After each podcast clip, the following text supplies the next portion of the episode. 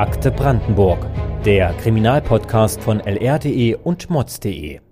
Hallo und herzlich willkommen zurück bei Akte Brandenburg. Ich bin Heike Reis und Reporterin bei der Lausitzer Rundschau. Der letzte Fall hat uns ja nach Thailand geführt und auch heute bewegen wir uns wieder in einem Kriminalfall, der mit einem Strand zu tun hat, blicken dabei aber mal auf den Werbelinsee im Landkreis Barnim. Und zwar hat sich dort ein Vorfall zugetragen, der nicht nur tragisch ist, sondern auch die Frage stellt, inwieweit Aufsichtspersonen schuld sind, wenn Schutzbefohlenen in ihrer Obhut etwas passiert. Das Ganze erzählt uns aber mein heutiger Gast gleich noch etwas genauer. Erstmal, hi Matthias, schön, dass du wieder mit dabei bist. Grüß dich, hallo. Du warst ja schon mal bei Akte Brandenburg zu Gast, nämlich in der zweiten Folge zum Fratelli-Prozess. Hört da gerne mal rein, falls ihr Lust und Laune habt. Heute geht es aber um ein ganz anderes Thema. Magst du dich unseren Zuhörern und Zuhörerinnen trotzdem noch einmal kurz vorstellen? Ja, Matthias Hausing, ich bin seit äh, inzwischen fast 20 Jahren bei der Märkischen Oder-Zeitung und da mache ich auch jetzt schon ziemlich lange Gerichts- und Justizberichterstattung und habe den Fall der ähm, kleinen Elif äh, über viele Jahre jetzt verfolgt. Genau, um Elif geht es nämlich heute. Du hast den Fall ja am Gericht journalistisch begleitet. Elif war sieben Jahre altes Mädchen aus Berlin-Kölge, das auf einer Klassenfahrt am Werbelinsee mit ihrer Gruppe baden war und dabei aber ertrunken ist. Das Ganze war am 6. Juni 2016. Vielleicht zu Beginn nochmal, warum beschäftigen wir uns eigentlich genau mit diesem Fall? Der Fall geht mir aus vielen Gründen ähm, sehr lange nach, weil er zum einen natürlich ein ganz schreckliches äh, Schicksal ist. Eltern vertrauen ihr Kind der Schule an für eine Klassenfahrt und das Kind kommt nicht zurück. Das ist ja das, das ist ein Albtraum für ganz viele Eltern. Deshalb berührt mich das auch als Vater und berührt sicherlich viele andere Menschen auch diese Geschichte. Dann ist es auch sowohl für die Familie des Opfers als auch für die Angeklagten einfach sehr schrecklich, wie lange sich die Aufarbeitung dieses Falles hinzieht und damit auch ein Schlaglicht darauf wirft, was bei uns in der Justiz in Brandenburg nicht gut läuft. Darauf werden wir auch gleich nochmal zu sprechen kommen, aber gehen wir erstmal zurück zur Ausgangssituation. Wie genau war das denn damals im Juni 2016? Wie hat sich das alles zugetragen? Ja, es war eine Klassenfahrt, wie man sie sich eigentlich vorstellt. Ne? Eine Schule aus, aus Neukölln, schöne Sommertage am Werbelinsee in einer großen Freizeiteinrichtung dort verbringen, also richtig mit, mit Übernachtung. Und es stellte sich schon dann, also im, ich greife dann immer ein bisschen vor, ne, als Prozess, den es da gab, stellte sich raus, dass es schon im Vorfeld nicht optimal vorbereitet war. Und dann kam es eben bei der Badesituation dazu, dass vier Pädagoginnen in erheblichem Maß ihre Aufsichtspflichten verletzt haben, sodass Elif ums Leben gekommen ist. Vielleicht können wir da mal direkt anknüpfen. Inwiefern war das Ganze denn nicht optimal organisiert? Das ging schon damit los. Viele von den Kindern waren Nichtschwimmer und trotzdem hat man nicht klar definiert den Bereich, in dem sie sich aufhalten sollen mit so einer Leine war der Bereich abgetrennt und es wurde den Kindern gesagt, ähm, ihr könnt in den Nichtschwimmerbereich gehen. Ihr dürft den Nichtschwimmerbereich aber nicht verlassen. Und dieser Bereich ist aber sehr groß gewesen. Und dadurch, dass das eine große Gruppe von Kindern waren, die sich auch durchmischt hat mit vielen anderen Kindern aus anderen Schulen, haben die Lehrer den Überblick verloren. Und das war letztlich die Ursache für das tragische Schicksal. Vielleicht nochmal kurz zur Einordnung. Das waren jetzt, wenn ich richtig informiert bin, 72 Kinder, die sozusagen ähm, schon allein aus Elifs Schule dort teilgenommen haben. Dieses Schwimmerbecken, das war so ungefähr 2000 Quadratmeter groß. Ne? Das Wasser ging so bis 120 Zentimeter tief. Das Ganze hat ja relativ harmlos angefangen. Ne? Also sozusagen die Kinder sind ins Wasser, nochmal wieder rausgerannt, wieder rein, haben dort gespielt. Eigentlich eine schöne Zeit miteinander verbracht. Wie genau ist es denn dann dazu aber gekommen, dass Elif sich so lange unter Wasser aufgehalten gehalten hat. Das ist genau der, ähm, der spannende Punkt. Das hat ja letztlich schon von den Ermittlungen her dann Jahre gedauert. Die entscheidenden Minuten, was ist da passiert? Und das konnte halt insoweit rekonstruiert äh, werden, dass eben Dinge nicht passiert sind. Und das ist das äh, Problem. Also es gab eine Situation, in der viele Nichtschwimmerinnen und Nichtschwimmer in einem Bereich waren, der sehr groß ist, 2000 Quadratmeter, das ist schon viel. Und ähm, auch Elif war knapp 1,30 Meter groß und an der tiefsten Stelle war der Nichtschwimmerbereich 1,20 Meter. Gleichzeitig konnte man ja auch, es ist ein kleines Kind und das war auch vorher klar, dass sie keine Erfahrung mit solchen Badesituationen hat. Also auch Nichtschwimmer können ja trotzdem regelmäßig mal eine Badesituation gehabt haben und da auch wissen, wie weit können sie gehen. Das war bei ihr alles nicht der Fall und das haben die Eltern äh, der Schule auch vorher gesagt. Da scheiden sich eben dann die Geister. Die Lehrerin sagen, nein, das wussten wir nicht. Das war dann eben juristisch eben dann heikel in dem Prozess. Aber das Risiko hätte den Lehrerinnen klar sein müssen, dass ja auch die Elif, wenn man sie nicht im Blick behält, vielleicht mal über die Barriere, äh, über diese Abgrenzungsbarriere hinaustaucht und damit im richtigen tiefen Wasser ist und damit dann auch einfach nicht mehr weiß, wo oben und unten ist. Also es war einfach mit Ansage. Das war das Problem. Also das ganze Setting von dieser Anlage, die Art und Weise, wie die Lehrerinnen und Erzieherinnen sich da positioniert haben, das war einfach nicht angemessen kenne es auch noch aus meiner eigenen Kindheit. Also man fand es schon irgendwie mal toll und spannend, sich einfach in diesen Absperrleinen irgendwie festzuhalten, ne? da mal links hochzutauchen, mal rechts hochzutauchen. Das hat man teilweise, weiß ich, wir haben das noch auf Geschwindigkeit gemacht. Wer schafft es am schnellsten oder sich draufzusetzen sogar oder irgendwie mal eine Rolle drüber zu machen? Ziemlich blöd, ich weiß, aber im Endeffekt halt auch einfach im Spiel eben auch ein Objekt, was man dafür gerne nutzt. Ewig ist er aber nun sozusagen während dieses Spiels irgendwie unter die Wasseroberfläche geraten. Wie genau, das haben wir schon von dir gehört, das können wir einfach nicht mehr in aller Gänze rückkonstruieren. Gab es denn irgendwelche örtlichen Gegebenheiten, sage ich mal, die dabei auch eine Rolle gespielt haben könnten? Also war diese Badeanlage in einem einwandfreien Zustand oder gab es da auch etwas zu beanstanden? Das wurde natürlich in dem Prozess im DEKRA-Gutachter ausführlich untersucht. Der hat sich das angeguckt und der hat gesagt, äh, es ist keinerlei Mängel an der Art, wie dieser Nichtschwimmerbereich äh, eingerichtet. Ähm, das war alles in Ordnung. Das heißt, am Ende, Elif spielt dort wahrscheinlich mit anderen Kindern, gerät unter Wasser. Warum ist denn niemandem aufgefallen, dass dieses Kind sich so lange unter Wasser aufhält?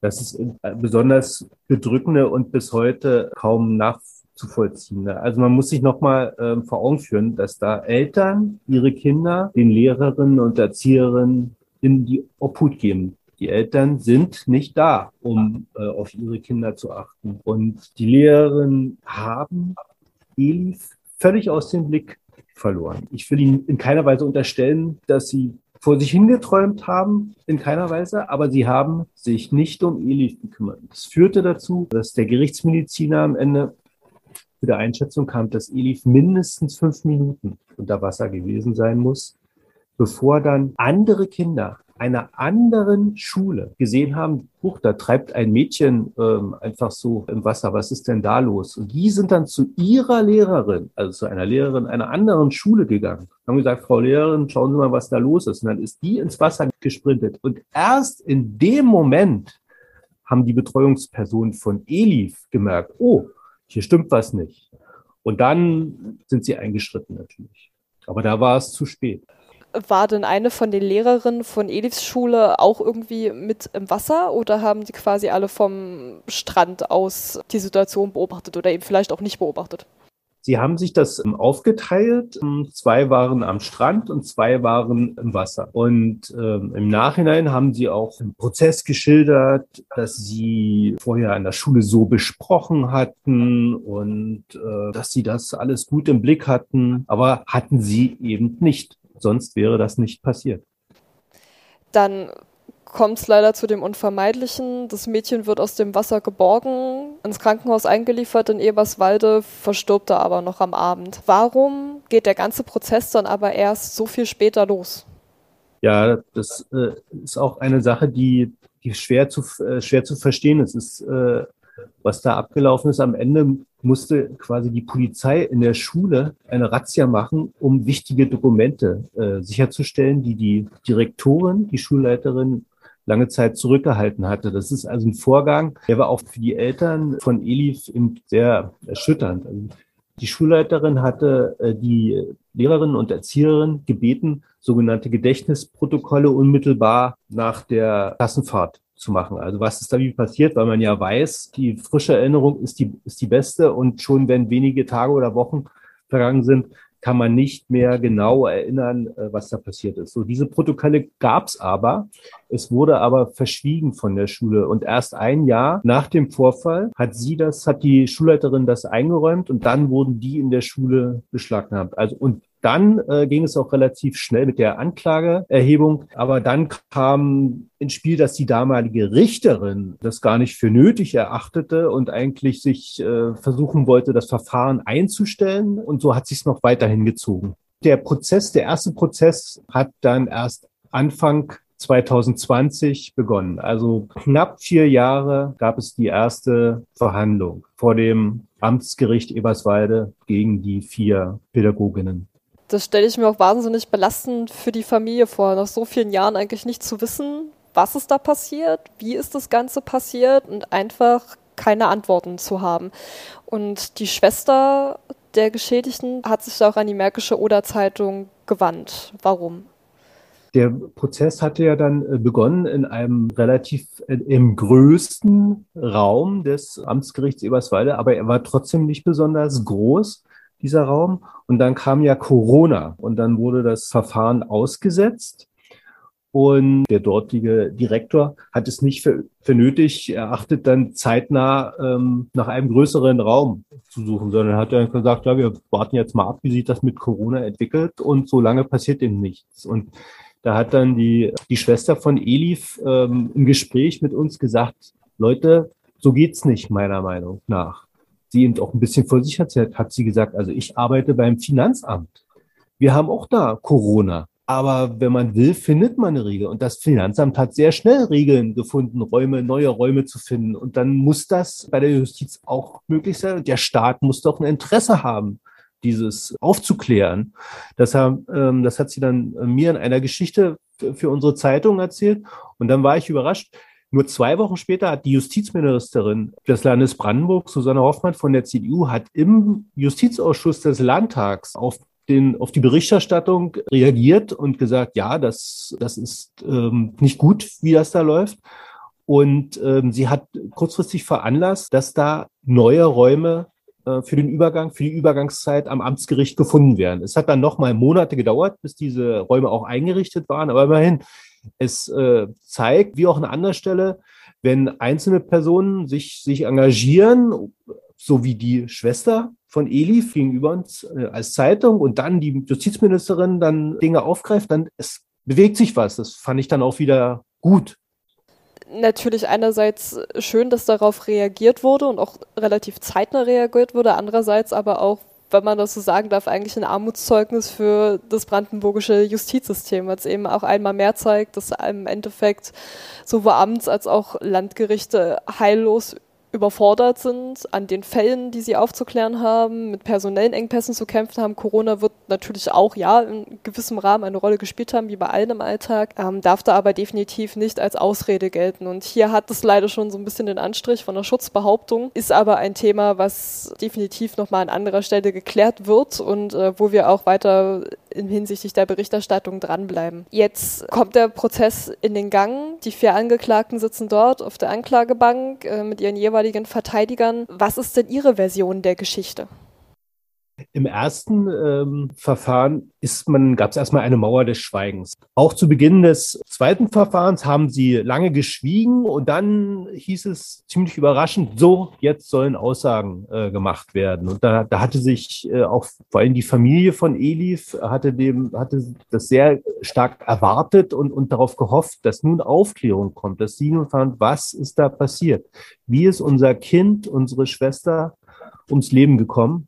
Aber die, die Angeklagten haben dann vor allen Dingen äh, beschrieben, wie sehr sie bereuen oder wie sehr ihnen leid tut, was geschehen ist, wie sehr sie äh, darunter leiden, ähm, unter dem, was da passiert ist, dass ein Kind umgekommen ist äh, auf einer ähm, Klassenfahrt. Das, das, das nehme ich Ihnen auch zu 100 Prozent ab, dass sie das teilweise auch aus der Bahn geworfen hat aber sie sagen nichts zu ihrem eigenen Verhalten. Also der, der Tenor war so, wir haben, es ist, es ist so schrecklich, äh, es, wir, wir können, ich, ich kann es mir auch selbst nicht verzeihen, aber ich habe es so gut wie möglich vorbereitet, wir haben alles richtig gemacht und es ist trotzdem passiert. Also kein ähm, Schuldeingeständnis, was man auch im juristischen Sinne ein Stück weit verstehen kann. Niemand muss sich selbst belasten.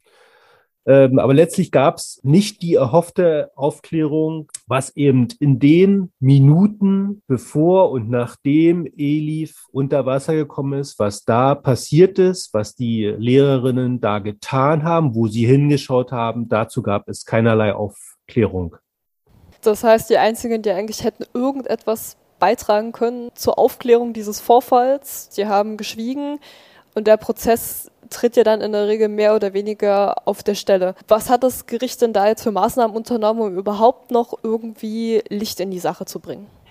es war zum Beispiel so eine Frage, dass, dass das hatten die, ähm, die Angeklagten auch so ein bisschen ins Feld geführt. Naja, die Kinder sollten ja nur bis, die Nichtschwimmer sollten nur bis zur Brust reingehen. Das war die klare Ansage. Dann könnte man aus Sicht der Angeklagten noch irgendwie sagen, dann hat die Elif sozusagen, ist die ja eigenmächtig viel, viel tiefer als, als sie sollte. Das würde vielleicht die Schuld äh, im juristischen Sinne der Lehrerin noch etwas mindern. Aber es stellte sich heraus, und auch ein Manöver der Verteidigung, nochmal 40 Kinder vernehmen zu wollen, hat daran nichts geändert. Es gab nur die Ansage, geht in den Nichtschwimmerbereich. Es gab nicht die Ansage, ihr dürft nur bis zur Brust. Die Kinder wurden vor Gericht vernommen, aber ich nehme mal an, das Ganze fand dann unter Ausschluss der Öffentlichkeit statt, weil die Kinder natürlich als Minderjährige nicht diesem Druck oder auch diesem Pulk an ZuschauerInnen hätten ausgesetzt werden sollen. Ja, das war ein sehr fragwürdiges Vorgehen äh, der, der Verteidigung. Also es, es war so, dass das Gericht äh, hat durchblicken lassen, dass sie diesen Umstand, den ich eben geschildert habe, für belegt äh, erachten. Also dass, dass die Kinder keine beschränkende Ansage bekommen hätten, dass sie eben nur bis zur Brust gehen äh, dürfen. Und da wollten die, das wollten die, wollte die Verteidigung bezweifeln und haben dann gesagt, wir laden jetzt 40 Kinder vor, befragen die alle, ob wie die belehrt wurden, in der Hoffnung, dass man dann diese, diese Überzeugung noch erschüttern könnte vom Gericht. Hm, und dann kommen wir jetzt auch schon zum Knackpunkt. Was hat denn die Staatsanwaltschaft gefordert und wie hat die Verteidigung dagegen gehalten? Es war im gesamten Verfahren, das sich ja sehr lange hinzog und auch von dem, in dem es auch von der, vom Gericht immer mal wieder so Signale an die Staatsanwaltschaft geht, sagen wir, sagen Sie, wollen wir nicht vielleicht die Sache einstellen, zum Beispiel gegen eine Geldauflage, um das mal abzukürzen jetzt, weil das Verfahren sich so lange hinzieht. Und da hat die sehr engagierte Staatsanwältin Ricarda Böhme in diesem Verfahren hat eben äh, gesagt, nein, die Staatsanwaltschaft will, dass das aufgeklärt ähm, wird. Und in ihrem Plädoyer hat sie dann auch auf ähm, fahrlässig, äh, fahrlässige Tötung durch Unterlassen plädiert und sogar von einer groben Fahrlässigkeit. Ähm, äh, gesprochen. Das ist schon ähm, ein starkes Zeichen. Und am Ende hat sie äh, für die, für die Angeklagten eine Haftstrafen, jeweils Haftstrafen von Bewährung, auf Bewährung von äh, nicht unter zehn Monaten gefordert. Ist das Gericht dann den Ausführungen der Staatsanwältin gefolgt oder hat es anders entschieden? Die Nebenklage hatte sich erstmal noch angeschlossen, der, der Staatsanwaltschaft. Die Verteidigung hatte Freisprüche beantragt und die, die, die Richterin hat dann äh, auch den, den Vorwurf der Anklage bestätigt gesehen, also sprach von fahrlässiger Tötung auch und hat auch deutliches Versagen bei den, bei den Aufsichtspersonen ähm, festgestellt aber sie lediglich zu Geldstrafen verurteilt. Die haben ähm, jeweils 90 Tagessätze müssen die ähm, Angeklagten zahlen. Das sind dann äh, unterm Strich jeweils rund 5000 Euro, die sie bezahlen müssen. Und die Richterin hat das in ihrer Urteilsbegründung auch nochmal deutlich äh, gemacht, dass nicht automatisch, wenn bei so einem Ausflug ein Kind stirbt, ist nicht automatisch jemand im strafrechtlichen Sinne schuld, sondern es kommt auf das Verhalten an. Und sie hat auch noch mal so sehr lebensnah, finde ich, geschildert in ihrer Urteilsbegründung gesagt, die Eltern, äh, die Lehrerin hätten in dieser Situation mit dem Baden, sie hätten irgendwann merken können, stopp, wir können das hier nicht überblicken. Das Licht, der Lärm, die anderen Kinder, das sind zu viele. Wir haben uns das vielleicht auch vorher anders vorgestellt. Das klappt in der Praxis nicht. Wenn Sie sagen müssen, alle raus und jetzt gehen erstmal nur zehn und dann nochmal zehn und dass wir diese zehn im Blick haben. Die hätten es einfach anders machen müssen und anders machen können. Davon war die ähm, Richterin überzeugt. Gelten jetzt damit die Pädagoginnen bereits als vorbestraft oder fällt das noch nicht unter diesen Rahmen? Das ITER ist noch nicht rechtskräftig. Es geht noch in eine, in die nächste Runde. Und das ist eben, wie ich auch nochmal schon Eingangs, die langen Verfahrenslaufzeiten in, in Brandenburg ein riesiges Problem. Also auch für die Angeklagten muss man auch mal dran denken. Auch, auch, auch für, auch sie haben das Recht, mal damit abschließen zu können und ihr Leben weiterzuleben. Und jetzt ist es so, dass die Staatsanwaltschaft hatte unmittelbar nach der Urteilsverkündung gegen das in ihrer, aus ihrer Sicht zu milde Urteil Berufung vor dem Landgericht eingelegt. Und ich habe gerade jetzt nochmal in dieser Woche beim Landgericht äh, nachgefragt, also auch ein Jahr nach dem, nach dem ersten Urteil, gibt es noch keinen Termin für die Berufungsverhandlung. Mit anderen Worten, das Ganze wird sich noch weiter hinziehen, wenigstens ein paar Monate, im schlimmsten Fall vielleicht wieder mehrere Jahre. Was mir noch so ein bisschen sauer aufstößt, die Pädagoginnen, waren die die ganze Zeit weiterhin in ihrem Job tätig? Gab es da Disziplinarstrafen, also in irgendeiner Art und Weise auch etwas, wo sie auch wissen, ich muss jetzt vielleicht hier auch an meinem Arbeitsstil das mal reflektieren und ich muss jetzt auch einfach was ändern, wenn äh, sozusagen auch solche Ereignisse dort vorkommen? Der, mein letzter Stand war äh, rund um das Urteil, dass die ähm, zum größten Teil noch an der Schule und, und auch als Pädagogin ähm, arbeiten. Disziplinarverfahren gab es nicht. Ich hatte den Eindruck, dass da ein bisschen so eine Wagenburg-Mentalität äh, aufgebaut äh, wird und dass die Schule auch versucht hat, die Lehrerinnen und, und Erzieherinnen zu schützen. Vielleicht ein bisschen nach dem Motto, naja, Elif ist sowieso tot, wir, wir, wir können sie nicht mehr retten. Äh, so schlimm und tragisch das, das ist, dann wollen wir jetzt wenigstens, dass unsere Lehrerinnen und Erzieherinnen nicht noch unnötig lange darunter leiden psychologisch schon auch ein Stück weit nachvollziehbar, aber natürlich ähm, unbefriedigend.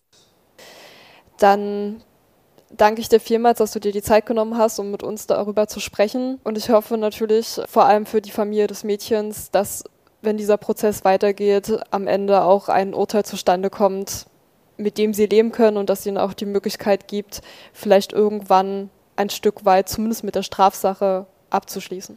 Dann vielen, vielen Dank dir, Matthias, dass du da warst, dass du uns ähm, auch sehr persönliche Einblicke gewährt hast. Und ich hoffe, wir können dich bald wieder in der nächsten Episode hier bei Akte Brandenburg begrüßen. Ich würde mich freuen, ja. Dann danke, bis zum nächsten Mal. Tschüss. Hört gerne mal in unsere vorherigen Folgen rein. Da findet ihr noch mehr zu unseren Fällen aus Ost- und Südbrandenburg. Und beim nächsten Mal schauen wir uns dann wieder einen Fall aus Cottbus etwas näher an. Dazu aber in der nächsten Folge mehr. Bis dahin, macht's gut und wir hören uns. Akte Brandenburg ist eine gemeinsame Produktion von lr.de und mods.de.